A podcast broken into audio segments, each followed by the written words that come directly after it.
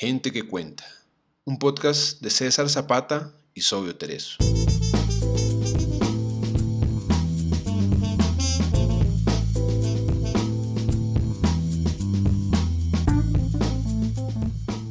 Gente que cuenta es un espacio para leer autores latinoamericanos poco conocidos. Gente que puede que no esté en tu radar, pero tiene algo bueno que contar. Pequeños autores, grandes obras. Este mes conmemoramos la lucha, el talento y la voz de mujeres que, con sus escritos, nos transportan a mundos paralelos y emociones complejas. Esto es marzo. Esto es por las mujeres. Bienvenidos a Mujeres que Cuentan. Hay monólogos psicóticos y honestos, reencuentros con espejos. De eso versará la siguiente historia. Conversaciones con paredes, de Valeria Soler, autora colombiana radicada en Bogotá. En un momento agobiante y desesperado, me decidí por un meta-aislamiento del aislamiento. En otras palabras, aunque por ley tuviera que quedarme en casa, ahora no saldría ni de mi cuarto, por varias razones. En primer lugar, me sentía agobiada por las ansiedades del mundo. En segundo lugar, quería encontrar silencio, un espacio mío que pudiera habitar sola y poder encontrar mi propia claridad y calma. En búsqueda de alguien que me comprendiera, encontré refugio con cuatro compañeras de aspecto alto, blanco y tieso. No vivo con cuatro europeas, me refiero a entes con propiedades más concretas, las llamo mis cuatro guardianes. Así es, he podido comunicarme con mis cuatro paredes. Sentí el fervor de escribir nuestras conversaciones. No está de mal conversar con paredes si piensas que no son solo eso. No es nada más ni nada menos, son conversaciones sobre conceptos de vida y análisis del mundo. Son espacios fortificados de alta seguridad que permiten ahondar en la reflexión profunda. Una cárcel domiciliaria mística. Cada una de mis paredes corresponde a los cuatro puntos cardinales. Fueron bautizadas respectivamente como norte, sur, este y oeste. Son los pilares de la Catedral Valeria. Energéticamente esto tiene sus implicaciones Así que aunque todas sean paredes, todas tienen historias diferentes que contar y personalidades contrastantes y contrapuntos varios de opinión. Nuestras conversaciones empezaron el día en que mi conciencia decidió escucharlas. Comenzó cuando pinté un fragmento de este. En la dimensión Z ocurren estas conversaciones. Esta dimensión permite que objetos inanimados se comuniquen con los humanos. Para esto comencé a poner límite superior de este, justo al lado de la ventana. Es curioso pensar que me sentía como si estuviera hablando con cuatro personas muy interesantes. Desafortunadamente, he tenido la ingrata reflexión de que hay personas que son más paredes que las paredes mismas. Afortunadamente, estas personas paredes no son para nada las paredes de mi catedral. Para la fortuna de todos, yo tengo total e incuestionable dominio de mi mente. Es una de las cosas que vienen cuando hablas con paredes la absoluta cordura, acompañada del despertar de conocimientos ocultos. En una tarde de test, Norte comenzó a hablar de la conciencia. ¿Es acaso diferente la conciencia que tienen los objetos a la de los humanos? Es decir, ¿qué diferencia tiene la conciencia tuya con la mía? En principio, esta pregunta me dejó perpleja, ya que sinceramente no podía percibir diferencia alguna en ese momento. Luego me acordé que era una pared. Le dije, en algo tiene que influir que los humanos fueran los que te hayan creado, ¿no? ¿Acaso a ti no te crearon humanos también? me respondió. ¿O por el contrario sigues creyendo que eres una creación de la mano del omnipotente divino superior a todos los demás? Le respondí, sí, Norte, sigo creyendo un poco en esas cosas, pero mi punto es que fuimos creadas por procesos diferentes. Yo fui creada por procesos biológicos, naturales, que simplemente no son del carácter arquitectónico, artificioso eh, con el que te crearon a ti. Soy del reino animal, tú no estás ni viva ni muerta. Aunque, ¿qué tal que no esté hablando con paredes? ¿Qué tal que esté hablando con espíritus que poseen mis paredes? Y no mis paredes de verdad Norte, ¿acaso fuiste una persona que murió y ahora su alma habita mis muros? Por favor, dime si ese es el caso. Esto tendría implicaciones poco satisfactorias para mi bienestar mental y espiritual. La verdad, preferiría estar sola si ese es el caso.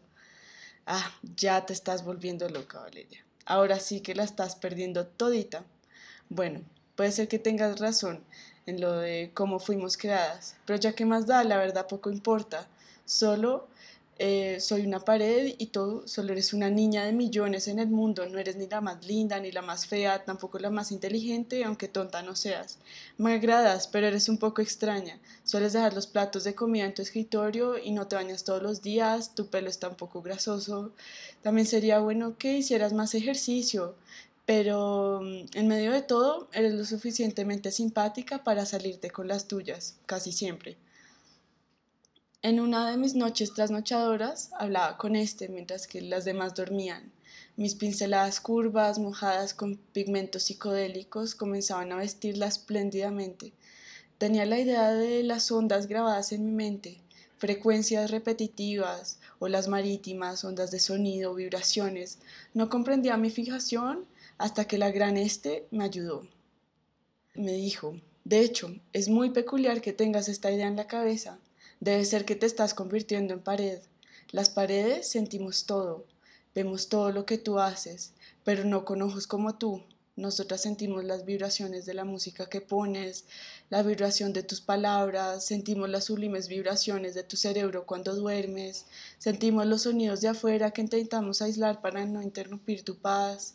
Yo siento las vibraciones de los colores que me estás poniendo. Todo vibra, al ser nosotras tan tiesas, terminamos siendo supremamente sensibles a estos movimientos.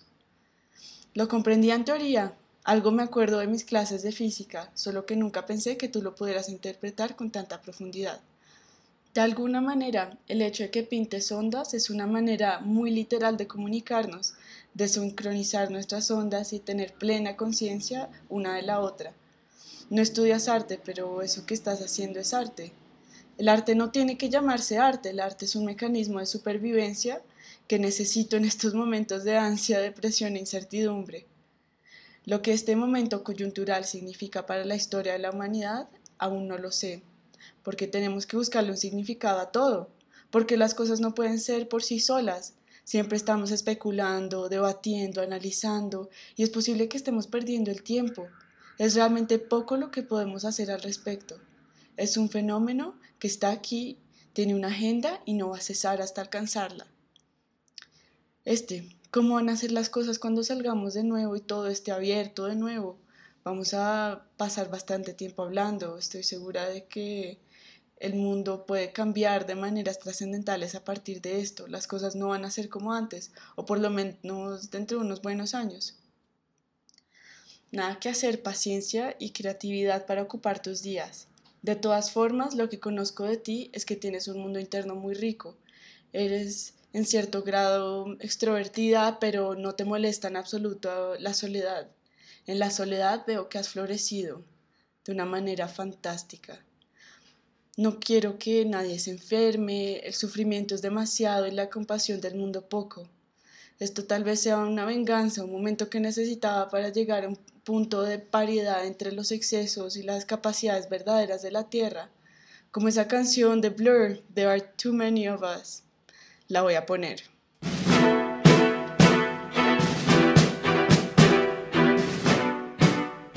Ya hemos sobrepasado un punto de equilibrio. Hemos vertido más agua que la que puede contener el vaso. Ahora todos los horrores se desbordan. No me sorprendería que el apocalipsis esté cerca. Tengo que admitirlo. Al estar en compañía de mis cuatro amigas me siento como una en una burbuja, protegida de los males y desastres del mundo, en una cueva secreta entre las montañas del lejano oriente, un templo de meditación en donde solo falta quitarme mi larga cabellera para convertirme en monje. Estos espejos negros son ahora la única ventana que tengo para evidenciar cómo todo lo que creíamos piedra se convierte en arena playera, que se entra en tus ojos y te saca un par de lágrimas de la incómoda sensación que te producen. Le pregunté a Sur que si podía sentir el dolor. Es poco lo que puedo escuchar con tu hermana al lado cantando todo el tiempo. Tiene una linda voz, es verdad, probablemente vaya a ser una gran cantante un día de estos, pero tenerla al lado todo el tiempo puede ser bastante agobiante, mucho ruido y mucho reggaetón. La serenidad que siento proviene de tu baño, especialmente de cuando te bañas y te perfumas con esos aromas exquisitos y costosos.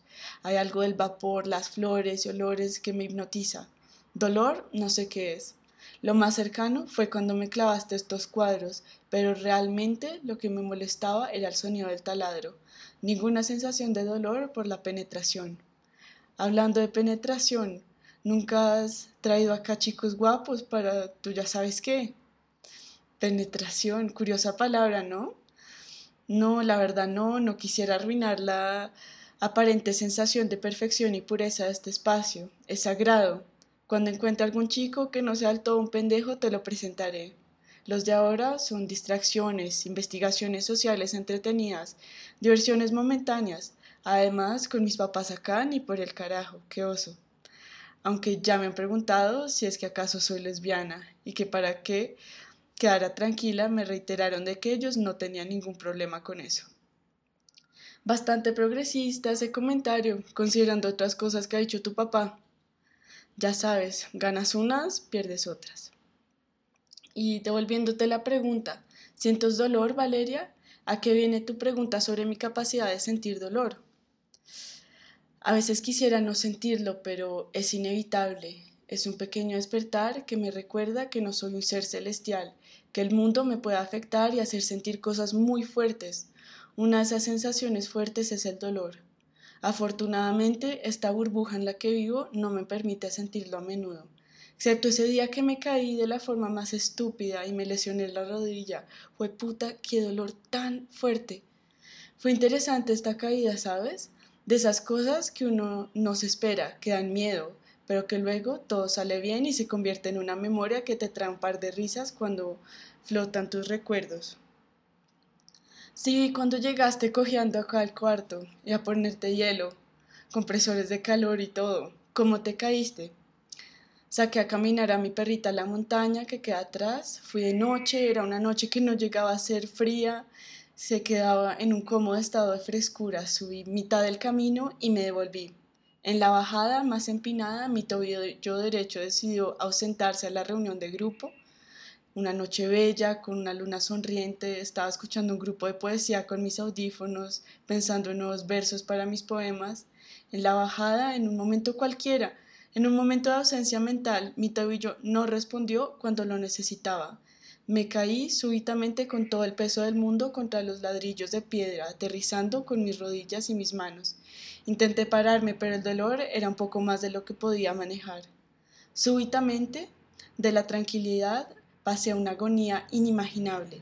No recuerdo cuándo fue la última vez que me sentí así. Un joven portero cerca escuchó mi angustia, me vio en el piso y vino lo más rápido que pudo. Me alzó y me sentó en una pequeña pared de piedras justo detrás mío.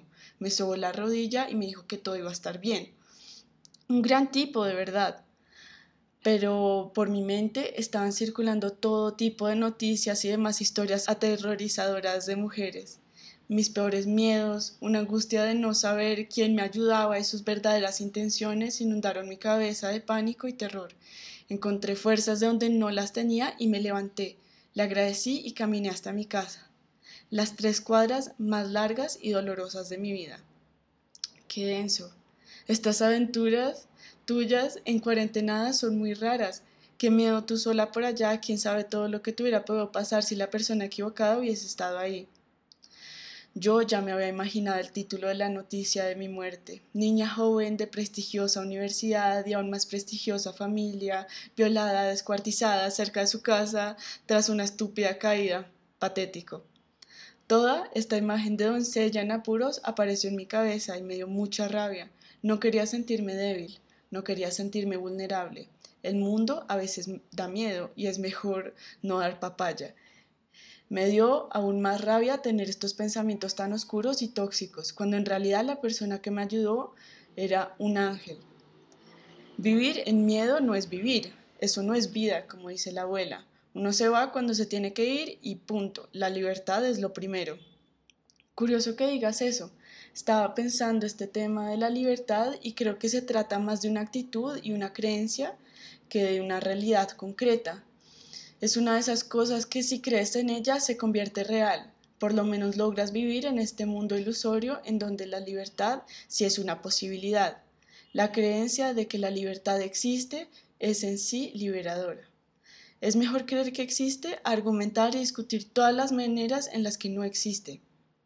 Tú tienes el privilegio de hacerte estas preguntas. Aunque sigas viviendo con tus padres, has podido hacer casi todo lo que se te ha venido en gana. Viajes, deportes, novios, fiestas. Em, contestaste todas las veces el teléfono cuando llamó la aventura. Son experiencias, regalos que te da la vida para que te, le encuentres sentido a todo. Este huracán de desastres que es el peso de la existencia. Sé que ya lo sabes, que no todos tienen esta sensación de libertad.